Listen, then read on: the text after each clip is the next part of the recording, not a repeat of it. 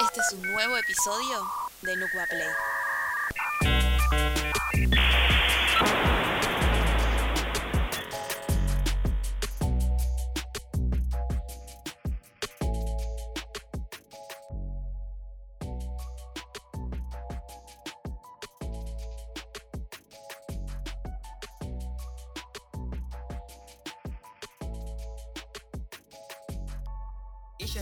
En Relaciones del Trabajo por la Universidad de Buenos Aires. Tiene varias certificaciones en programas de gestión de recursos humanos y especializada en el sector IT. Fue responsable de reclutamiento y selección en ADECO, especialista en People y Onboarding en Baufest. También fue ayudante de cátedra en la materia de desarrollo de equipos de alto desempeño de la Universidad de Buenos Aires y tuvo su trayectoria en el sector de las startups de educación tecnológica como recruiter y analista de desarrollo profesional y talento. Es asesora freelance y actualmente está como Recruiting Analyst en Accenture, una empresa de servicios profesionales en el sector digital a nivel mundial. Ella se describe como una persona a la cual se dedica con mucha pasión en acompañar y asesorar a las personas para que tengan una inserción o cambio laboral exitoso. Exactamente. ¿Qué, qué estás viendo actualmente en el sector digital en relación a las búsquedas? ¿Qué, mm, eh, en relación a, esta forma de cómo vos también te describís, ¿no? Pues estás constantemente eh, en relación con personas para aplicar a puestos de trabajo en empresas por primera vez, eh, hacer un giro total. em, ¿Cómo ves el sector? Bueno, mira, como bien dijiste antes, yo soy una apasionada de ayudar a la gente a que consiga empleo, tanto desde el punto de vista del reclutamiento, o sea, ser el nexo entre la empresa y el candidato, como también desde el punto de vista del eh, asesoramiento en la búsqueda laboral. Así que amo todo lo que tenga que ver con la inserción de la gente en el mundo laboral. Y en cuanto a tu pregunta específica del mundo IT, digamos, del mundo digital, como todos sabemos, calculo, toda la gente que, está escuchando este, este podcast, sabe que el mundo IT hoy está en auge. Ya no es lo que se viene, como solíamos decir antes. Es lo que está y lo que va a seguir rompiéndola toda. Así que eh, yo creo que es indispensable hoy en día tener conocimientos eh, para ser competitivos en el mercado, conocimientos de IT, digamos. Ya sea, no sé, diseñador UX, eh, no sé, desarrolladores, análisis de datos. Y mm, digamos, ¿no? Porque si bien uno sabe que, que el sector está, está en auge, es algo que no es el futuro, sino que es el presente, y de acá proyectar a 10, 20 años es pensar en, en que las, que de hecho después quiero que hablemos un poco de eso, ¿no? Pero eh, de acá a 10, 20 años estamos pensando en empresas con, con necesidad de buscar perfiles mucho más competitivos o, con skills o habilidades diversas. Hoy día, ¿qué es lo que están buscando las empresas en los perfiles digitales? Y cuando hablo de perfiles digitales me refiero a programación, diseño, data science, etcétera. Uf, bueno, acá me gustaría dividir un poco lo, lo que tengo para decir. En primer lugar, te diría que lo que más se busca hoy en día son programadores o desarrolladores de software y personas eh, con perfil analítico, puede ser data scientist o data analytics. Eso es como lo que más está hoy en día, en día urgiéndoles a las empresas. Em, para esto, bueno, es indispensable tener conocimientos, no es que, uy, bueno, vi luz y entré y voy a esperar a que me capaciten dentro de, de la empresa, no. Yo creo que lo- el paso más ordenado o lo más recomendado para, para quienes estén buscando insertarse en este mundo es, primeramente, tomar la decisión de entrar a hacer algún curso. ¿Por qué un curso y no una carrera universitaria?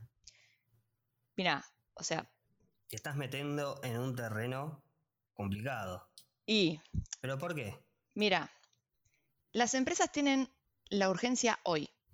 O sea, tengo que cubrir la vacante hoy. No puedo esperar a que te hagas una carrera universitaria de 5 años, 6, 7, lo que te lleve, porque mi, no sé, por ejemplo, los, los jefes de área están pidiendo que se cubra ahora la vacante. Entonces, ¿qué hacen? Buscan personas que tengan conocimientos específicos en, en la materia eh, y bueno, optan por ese tipo de perfiles los reclutadores o las empresas hoy en día. No digo, ojo, porque esto no es que, ah, no, entonces no sirve hacer una carrera universitaria. Sí, porque todo eh, ayuda, todo es complemento, todo lo adicional que puedas sumar está perfecto. Solo que hacer un curso, desde mi punto de vista y desde mi experiencia, te puedo decir que te trae una salida laboral más rápida. A ver, ahí, ahí me gusta meterme en, este tema, porque es un tema bastante picante. Em, hay una realidad que, que las universidades te da otro tipo de experiencia, te da otras herramientas que van mucho más allá del tecnicismo hasta inclusive va mucho más allá del desarrollo profesional o el desarrollo eh, del talento de una persona, sino que bueno, es la constancia, la perseverancia de, también lidiar eh, con asignarse a materias, eh, la interacción con otras personas, que de a poco también todas estas startups o EdTech lo fueron logrando con el tiempo, no solo en Nucua, sino en, en absolutamente todas las EdTech en la región. Hay una realidad que que la universidad te da un montón de fundamentos y ciertas herramientas, lo cual eso no quiere decir que también te dé las herramientas que hoy son necesarias para el mercado laboral. ¿Por qué? Y esto no es un tema de que eh, están en contra de, sino que para los procesos académicos, modificar una currícula o un programa, eh, el modelo o el sistema educativo lleva otros tiempos, llevan otras aprobaciones, eh, sobre todo cuando son de pronto en el sector público. Entonces, por lo menos la visión que nosotros tenemos de Nucua y también una visión personal es que hoy por hoy eh, las, las, empresas de educación tecnológica o las startups de educación tecnológica son un jugador nuevo en el mundo educativo, no tan nuevo, es la realidad, eh, pero que acompaña al proceso general, ¿no? Tanto a las universidades privadas como públicas, los terciarios, etc. Venimos a acompañar el crecimiento de la región eh, en Latinoamérica y también la economía digital, sobre todo acá en el país. Eh, yo creo que eso es el foco fundamental cuando hablamos de qué pasa con las universidades, qué pasa con un curso, qué pasa con un bootcamp, que de pronto un bootcamp es un formato de una carrera ágil. Em, y a partir de esto, ¿no?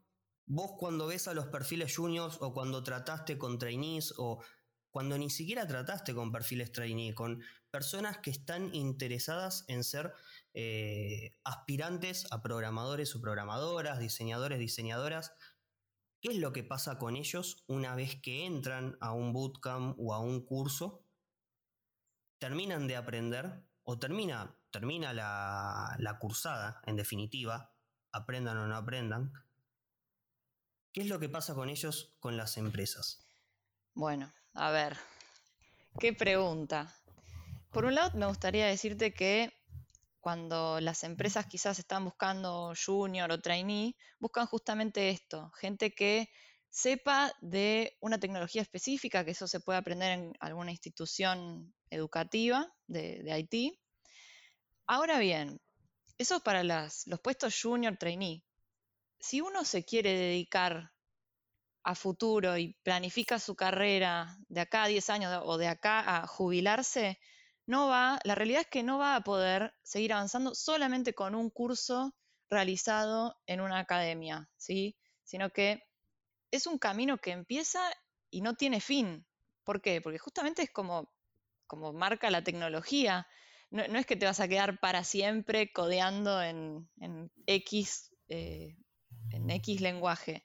La tecnología cambia todo el tiempo y así también cambian las necesidades de las empresas. Entonces, para junior trainee va perfecto, pero si vos querés ser senior, seguir creciendo y por ende, bueno, ascender y ganar mayor, eh, no sé, ganar mejores salarios, va a ser necesario tener una formación quizás más completa, como puede ser una universidad, una tecnicatura, eh, algún otro tipo de estudio, o más cursos de actualización. Uno a veces quizás dice, bueno, estoy salvado, me hice un curso, ya está, ahora las propuestas laborales me van a llover. La realidad es que no, porque con el tiempo mucha gente empezó a tener este pensamiento de decir, bueno, lo que, lo que, lo que se viene es el, el mundo digital y no hay nadie haciendo esto. La realidad es que hay un montón de gente ahora haciendo esto y cada vez las empresas van poniendo mayores requisitos eh, a la hora de contratar personal. Entonces, quizás no alcanza con haber hecho solamente un curso.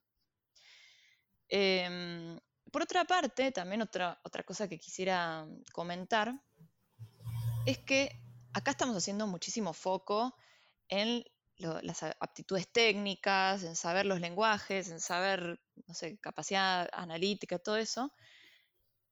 Pero nosotros no somos solo una parte dura, ¿no? Sino que somos, primero somos personas, antes de saber todos esos conocimientos.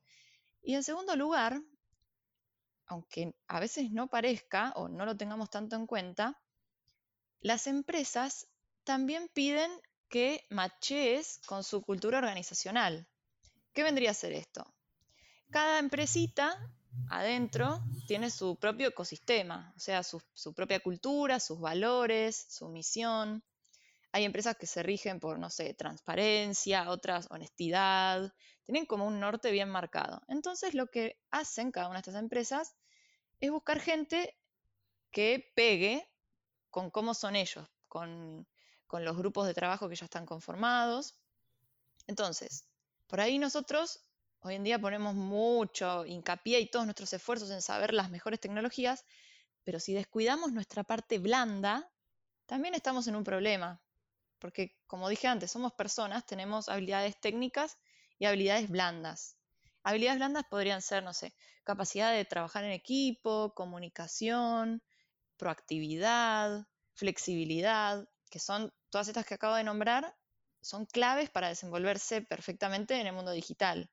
Alguien quizás más estructurado o, no sé, que inflexible o que necesita mucho tiempo para adaptarse a las cosas, quizás no sea el, perfil que estén buscando algunas empresas, porque como justamente mencioné antes, la tecnología es muy dinámica y muy ágil, cambia constantemente. Entonces, tenemos que estar a la altura de las circunstancias.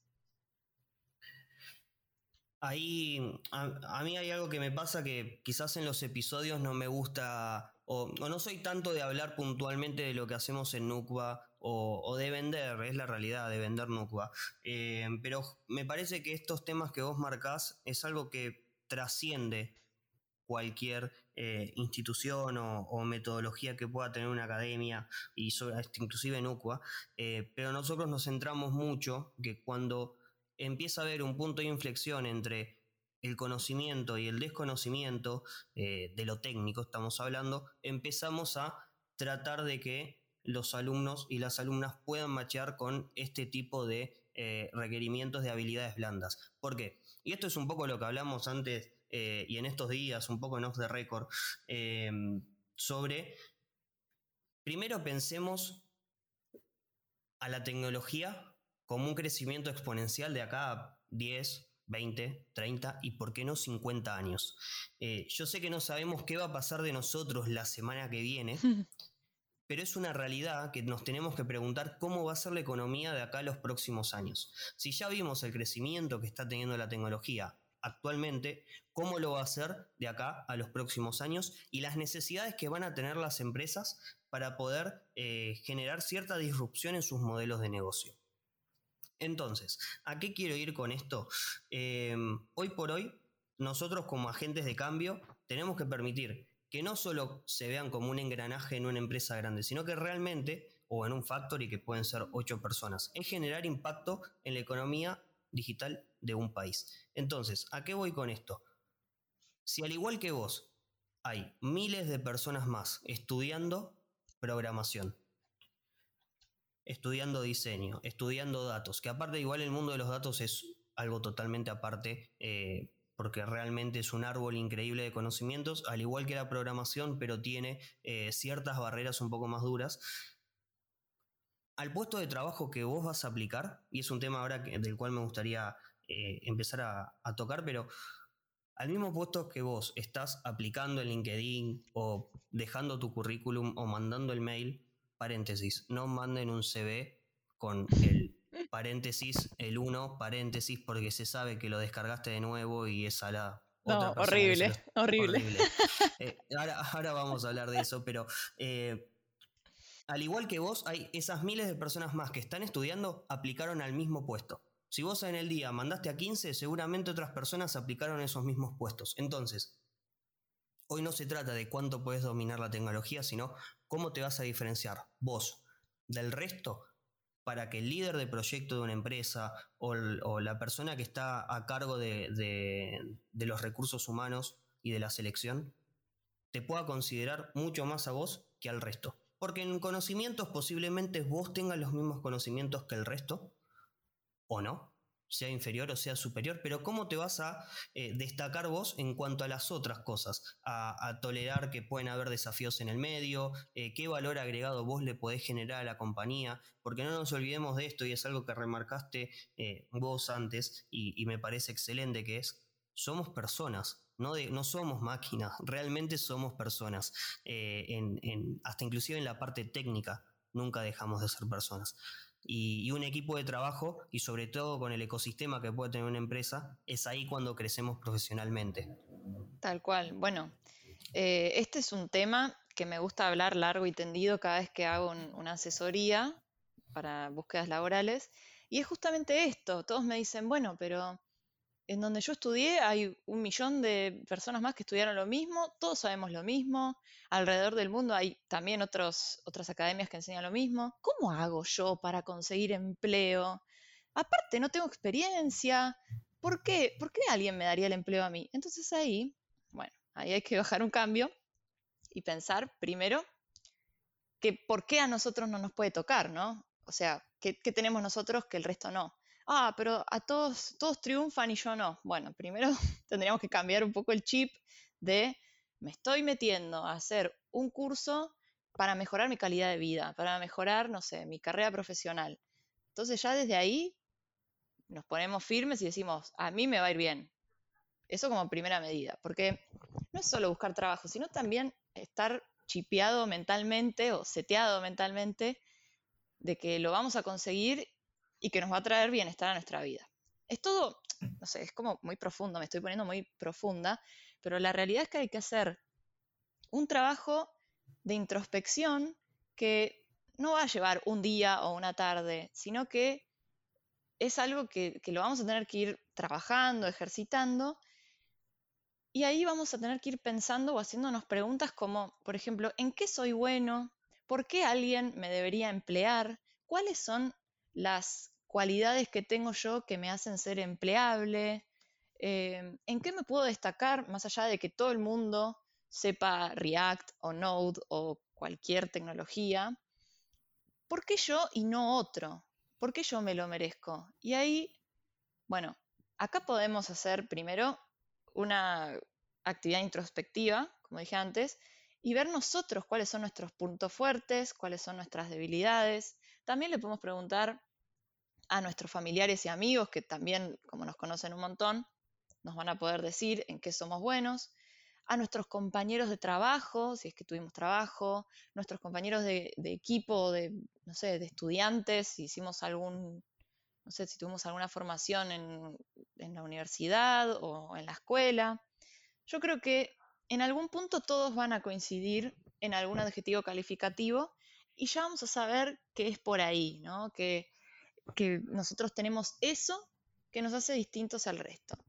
Ahora bien, no podemos incurrir en el error eh, cotidiano de decir, bueno, yo me merezco un empleo porque soy súper responsable y comprometido. Bueno, eso ya desde ahora, a toda la gente que está escuchando esto, les digo, eso es lo más trillado, lo más escuchado y lo más cliché que pueden llegar a decir y por más que sea verdad, no es algo que se hayan matado mucho en pensar. Las empresas lo que están esperando que digan es algo auténtico, algo que realmente digan, wow, necesito tener a esta persona en el equipo porque me, va a llevar, no sé, me, la va a tirar para arriba. Quiero seguir ya mismo conociendo a esta persona. Por eso digo que es algo que lleva tiempo, ¿sí? Eh, nada, se, se tienen que autoconocer, porque en la medida que nosotros nos vamos conociendo, nos vamos a poder vender mucho mejor, porque al fin y al cabo, que después me gustaría hablar un poquito más de esto, sobre los pasos de la entrevista o cómo, eh, cómo, es, cómo, cómo, se lleva a cabo la entrevista. Al fin y al cabo, el proceso de, las entrevistas es un proceso de venderse. Yo siempre lo, digo así, como que lo razonen de esa, de esa manera. Nos estamos vendiendo a otra persona que también nos está vendiendo su empresa. Entonces les tenemos que resultar atractivos. ¿Y cómo hacemos eso? ¿Cómo vendemos algo sin saber qué estamos vendiendo? Bueno, por eso nos tenemos que conocer y practicar mucho nuestras habilidades blandas. Ya sabemos que si llegamos a instancia de entrevista es porque les gustó nuestro perfil quizás técnico o nuestra experiencia, pero bueno, tiene que haber algo más, porque como dije antes y como voy a seguir diciendo, somos las dos cosas, parte técnica y parte blanda.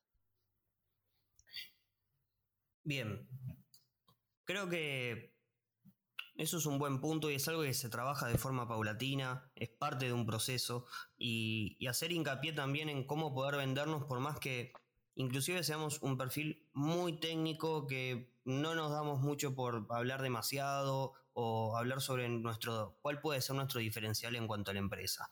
Bueno, ok, pero es algo paulatino. Y la, por más que del otro lado tengas una persona que quiere que vos te vendas, y vos de pronto no tenés ese potencial como para llevarlo a cabo, se va a dar cuenta el esfuerzo que haces, el esfuerzo que también tuviste para ver cuáles son los valores de la empresa. A ver, tomate cinco minutos antes y ver de qué trata la empresa, eh, de quién es la persona que te va a estar, si lo sabes, ¿no?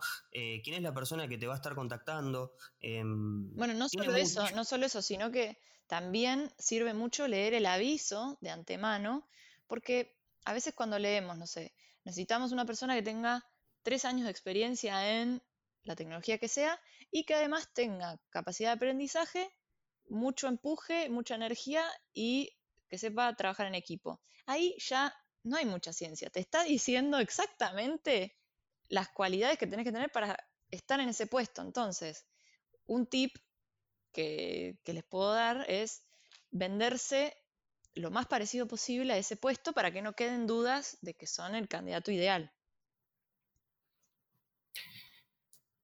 Y a partir de esto, ¿cómo es un proceso de selección? Digamos, ok, veo el anuncio, ya me estudié cómo es la empresa, vi más o menos cómo es el anuncio.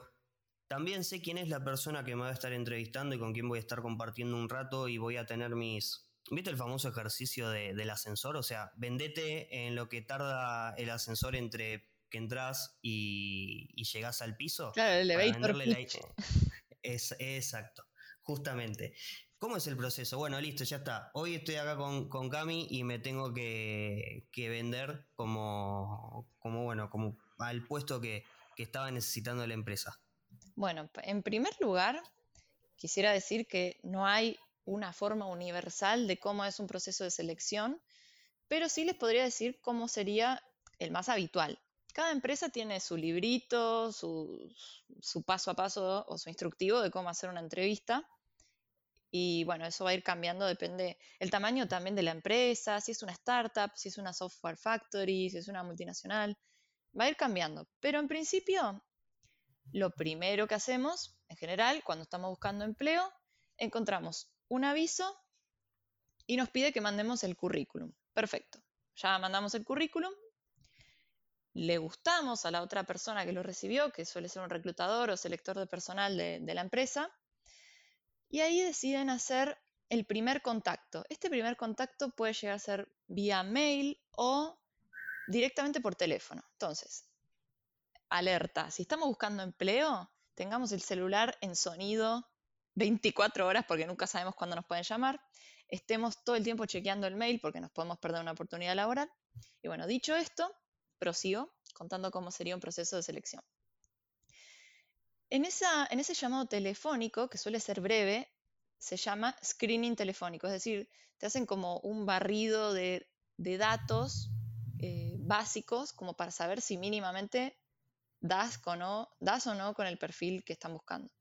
Te preguntan, no sé, sobre tu experiencia laboral, qué estudiaste, qué estás, por qué te postulaste ese puesto. Es una charla muy breve. Si les gustaste, te van a decir, bueno, ¿cuándo tenés disponibilidad para tener otra entrevista? La misma se va a realizar con, no sé, el, jefe de área o el jefe del área IT.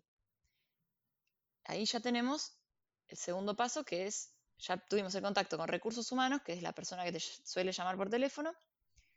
Y la segunda instancia es una entrevista que, bueno, depende ahora, calculo que serán todas vía eh, videollamada, pero también pueden existir lugares que te hagan ir físicamente. Entonces, la próxima instancia sería una videollamada con la persona con la que trabajarías, con el jefe de esa área, y esa entrevista ya va a ser un poco más técnica, no te van a preguntar, ah, ¿y qué estudiaste? o eh, no sé, cómo está compuesta tu familia, ya ahí es técnico, técnico, cosa de que si no sabes algo, ahí se recontranota.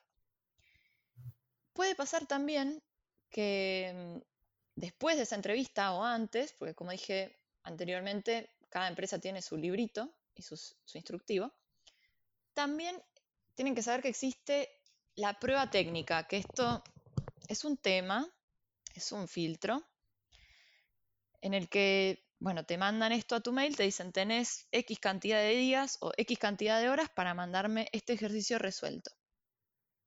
Entonces, lo resolves en, el tiempo que te dicen o no, puede pasar que no llegues a resolverlo y ya está, si no llegaste, seguramente no sigas avanzando. Y si llegaste, lo entregas y te fue bien, ahí puede llegar a venir otra entrevista si necesitan pulir, eh, no sé, alguna, alguna pregunta o necesitan algún dato más. Pero en general, si no, ya después de la prueba técnica, cuando ya vieron que sabes hacer eso, ya vendría la, propuesta laboral. ¿sí? La propuesta laboral te dice, bueno, vas a trabajar en tal modalidad, no sé, freelance o relación de dependencia, te vamos a pagar tanto, tanta remuneración, eh, no sé, te cuentan sobre la hora social, los horarios de trabajo, qué sé yo. Y después de eso, hay empresas que te pueden llegar a hacer un psicotécnico, que es un examen eh, que lo hacen psicólogos, te hacen una serie de preguntas. Y también puede pasar que te hagan un preocupacional, que es un estudio médico donde te dirigís a, no sé, a un centro médico donde te hacen, no sé, eh, te revisa un oculista, te revisa un médico, te sacan sangre, te hacen una radiografía. Simplemente sobre para. Todo, sobre todo para los puestos presenciales, eso. Sí, igualmente hoy en día también en pandemia lo hacen. Bien, ok. Sí, sí, sí. Buen dato. Sí, lo suelen hacer. Em, bueno, entonces hay como un montón de instancias dentro del proceso de selección. No es que, ah, bueno, ya está, pasé una entrevista y ya quedé. Hay un montón de pasos. Entonces, una recomendación para esto, no nos, eh, ¿cómo les puedo decir? No nos, em, no nos limitemos a solamente estar en un proceso de selección si te llaman de otro lado, aceptá tener entrevistas porque nada te garantiza que vas a quedar hasta que tengas la, el ok final de la persona que te está diciendo, bueno, tenés que firmar este contrato. Hasta que no está el contrato firmado, no dejemos de buscar empleo, porque no, no está garantizado. Bien, bien, buen punto lo, lo que decís de la parte contractual, porque es algo que y esto es un poco lo que hablamos antes de, ponernos a grabar. Hay, hay un problema que, trasciende las, habilidades que, un aspirante pueda, pueda adquirir eh, en una academia, en una universidad, hasta inclusive después entrando a trabajar en una empresa, que son ciertos conocimientos eh, que no nos estuvieron inculcando de, chicos, ¿no?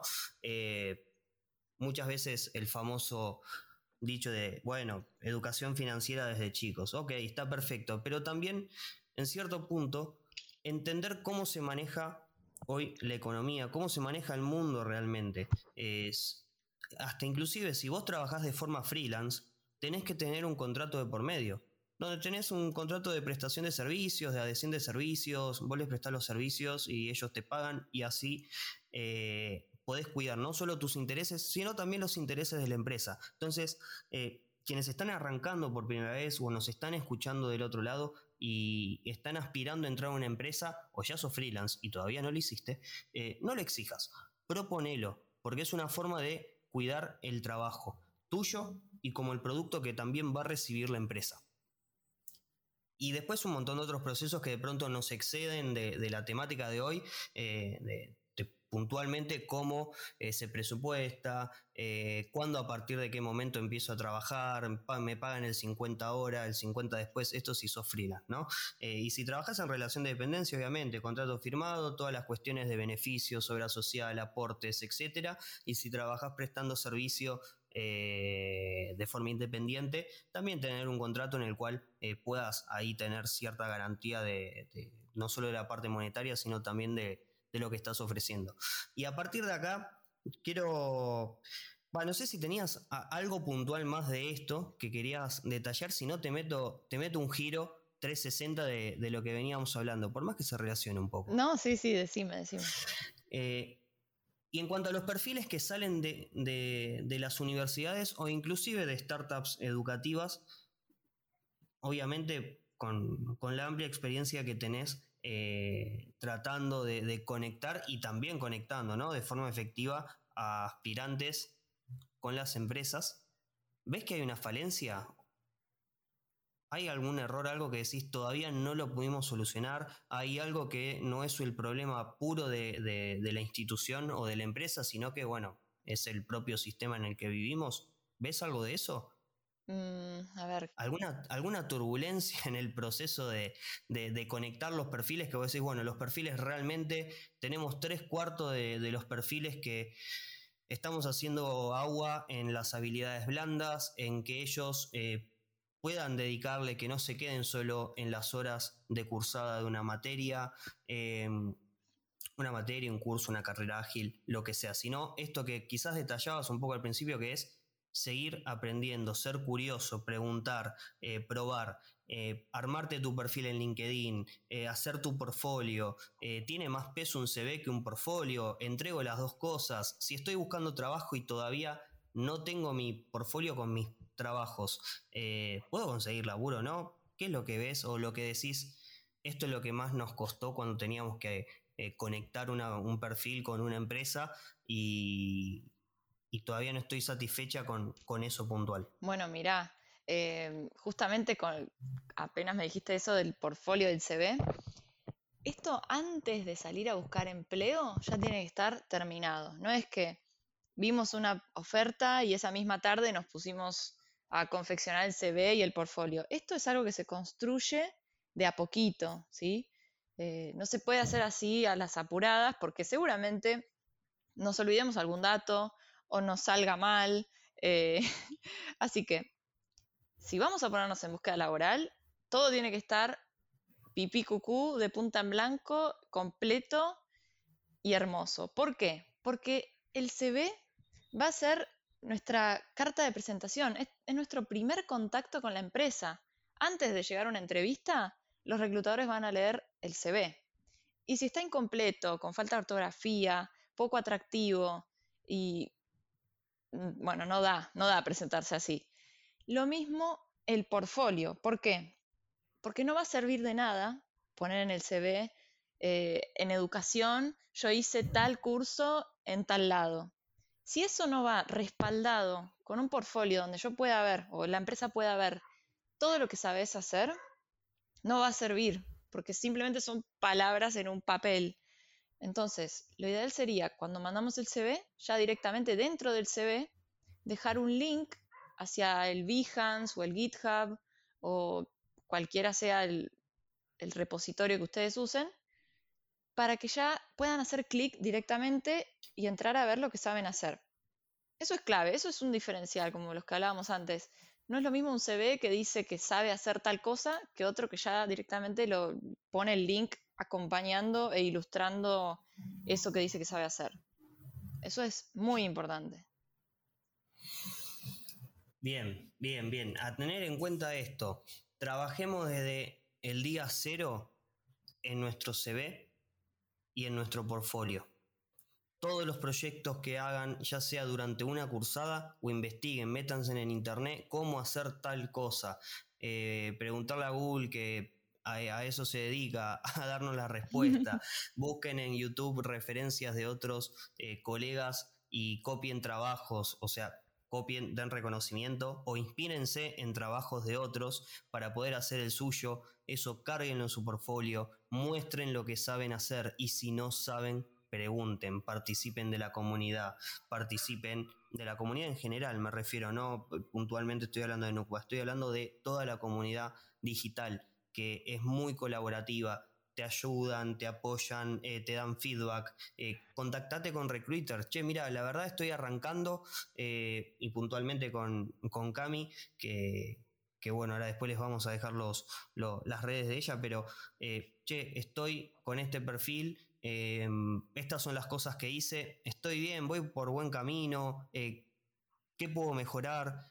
A colegas, y si no sean cara rota, si tienen el contacto de un desarrollador o un diseñador o diseñadora, le mandan, che, ¿qué opinas? ¿Qué puedo mejorar? Porque hasta inclusive no saben si esa persona está trabajando en una empresa que necesitan puestos de trabajos nuevos. Tal cual, eso es otra cosa que también iba a acotar, que no es que buscar trabajo simplemente es buscar avisos, es contactarse con la amplia red que nos da LinkedIn. Eso es un mundo aparte y una, una puerta que te abre muchísimas posibilidades. Eh, y otra cosa que quería acotar en cuanto a lo que vos decías de los portfolios, no solamente, acaba otro tip, no solamente que lo revisen desarrolladores o recruiters, sino gente que no tiene nada que ver con el tema, gente que no entiende nada. ¿Por qué? Porque de esta forma nos vamos a poner en los zapatos del otro que no entiende la disciplina que estuvimos nosotros estudiando, que solo sabemos nosotros, y ahí vamos a detectar los errores que quizás otra persona también se encuentre. Pero acá no le podemos pifiar, porque la otra persona que necesitamos que lo vea es un recruiter que nos va a dar trabajo. Entonces tiene que estar lo más entendible posible. Quizás, bueno, en, GitHub sí, pero un Behance para diseñadores, que no esté tan técnico, porque nuestro fin último es que el otro nos pueda entender lo que hacemos. Así que creo que es muy importante que también recibir un feedback de las personas que no saben a nivel usuario, no sé, bueno, esto me parece que no va acá, o esto lo podrías mejorar, o esto no lo entendí. Se aprende mucho de, ese lado también, de las personas que no tienen ni idea de nuestra disciplina. Te cambio un poco de tema y ¿cómo ves el tema de la diversidad de género en las empresas de tecnología? ¿Vamos por el camino correcto? ¿Falta trabajar mucho? ¿Qué es lo que pasa ahí? Falta trabajar mucho para mí, la verdad es esa. Venimos bien, pero falta todavía. Falta eh, quizás, no sé, mujeres que se interesen en, esto. Todavía se cree que es mucho de, los hombres, aunque hay un montón de, movidas para la inclusión de mujeres, pero no. La, realidad es que desde adentro, cuando ves las personas que se postulan o ves las personas que, los jefes de área eligen, siguen siendo hombres. La verdad es esa no, me gusta estar diciendo eso, pero es lo que al menos yo vi desde mis posiciones. Y te vuelvo a cambiar de tema. ¿Y cómo ves?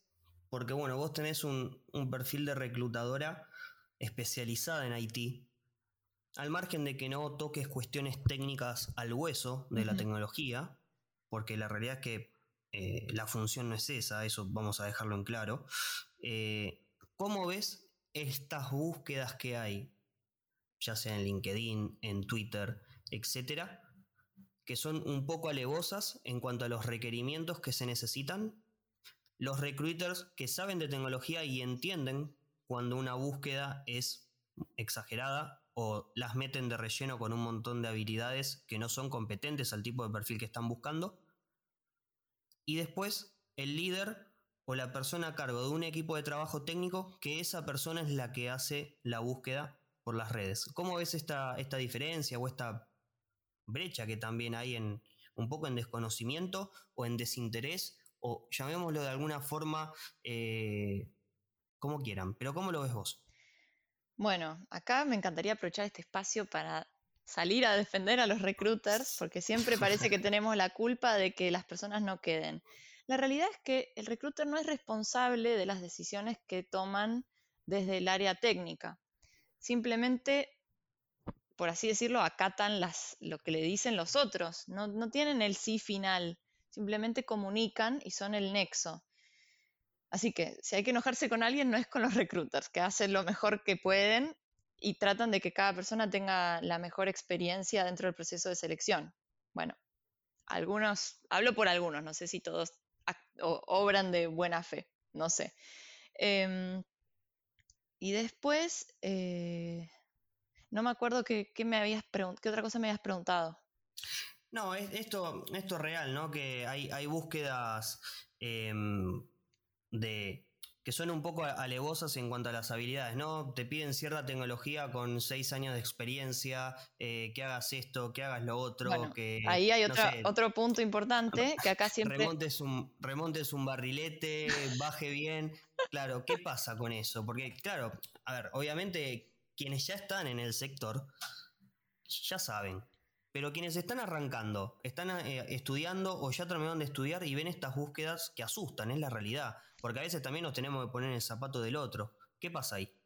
Bueno, justamente esto también sale mucho en las asesorías.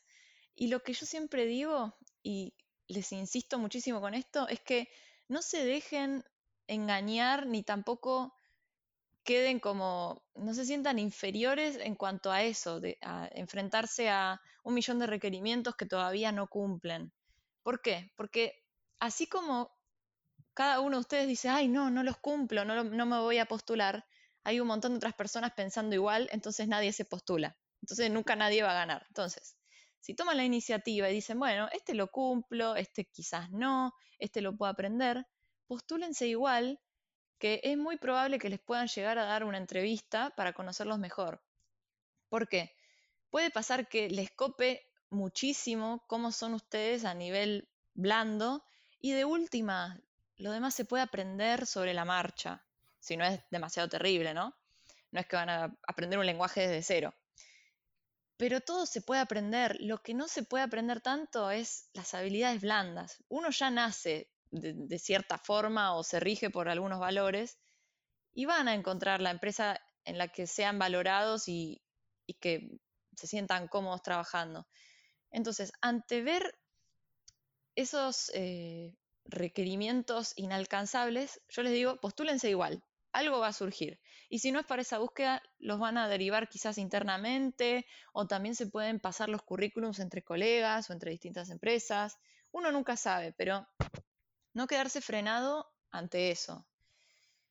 Y por otra parte, creo también que toparse con ese tipo de, de obstáculos, de, uh, che, pero justo me acabo de hacer un curso de esto y ahora me están pidiendo que sepa sobre lo otro, eso es un incentivo para seguir estudiando. No es que solo por hacer un curso, como les dije antes, solo por hacer un curso ya está, tengo el cielo ganado, tengo el trabajo garantizado. No, no, no, no. Eso no es así. Van a tener que seguir capacitándose porque la tecnología es así. Siempre les van a pedir más y más y más van a sentir que nunca va a ser suficiente, pero en algún momento es suficiente. No pueden terminar un curso y quedarse de brazos cruzados. Las empresas además piden muchísimo eh, las capacidades, no sé, de, ser autodidactas o curiosos, les encanta eso, eh, de que se muevan, de que estén como automotivados. Y eso se consigue leyendo, aprendiendo más por su cuenta. Así que eso, si, si ven algo que no cumplen, traten de estudiarlo para poder ser más competitivos también. ¿Algo que quieras decir y no te pregunté? No, no, no. Me parece que, ya quedó todo charlado. Un consejo para quienes nos están escuchando, aparte de todo lo que estuvimos ya eh, tocando en este rato. Buscar trabajo es un trabajo. Siempre lo digo y siempre lo voy a decir. No es que solamente por tener una certificación IT, el trabajo nos va a llover del cielo. Lo tenemos que buscar, nos tenemos que mover, si es lo que realmente queremos. Acá no, existe que simplemente tener un CV todo lindo y hermoso o un perfil de LinkedIn súper completo y las oportunidades van a caer. No, eso no es así. Eh, tenemos que buscar nuestras propias oportunidades, salir a buscarlas, salir a buscar las puertas, a tocar las puertas de, de recruiters, de developers o de la disciplina que ustedes hayan estudiado y empezar a hacer networking o conectarse en la red con, con gente más de lo suyo. Eso es un consejo que les puedo dar. ¿Volverías a elegir la misma carrera? Ay, sí, sí, sí, sí, totalmente. Totalmente, me encanta lo que es el, el contacto con las personas principalmente. Y segundo, siento que mi vocación es ayudar a la gente a conseguir empleo, de la forma que sea. Hago eso hasta en mis ratos libres y también lo hacía de manera voluntaria desde 2017, así que imagínate. ¿Está donde querés estar? Sí, sí, sí, estoy muy contenta, pero todavía me queda mucho camino por recorrer. ¿Cambiarías de trabajo antes de fin de año? no, no, no, no, no cambiaría. ¿Arrancar a las 9 de la mañana o arrancar un poco tarde? Bueno, no sé, algunos consideran que a las 9 de la mañana ya es tarde. Mm, a las 10 me encantaría. ¿Qué no volverías a hacer si todo vuelve a la normalidad, no? Uh, volver a viajar una hora en auto hasta mi trabajo. No lo volvería a hacer. Pierdo años de vida y no, mucho estrés. ¿Trabajarías en Nucua? Sí. sí, sí, obvio. Es un buen cierre, ¿no? Me encantó.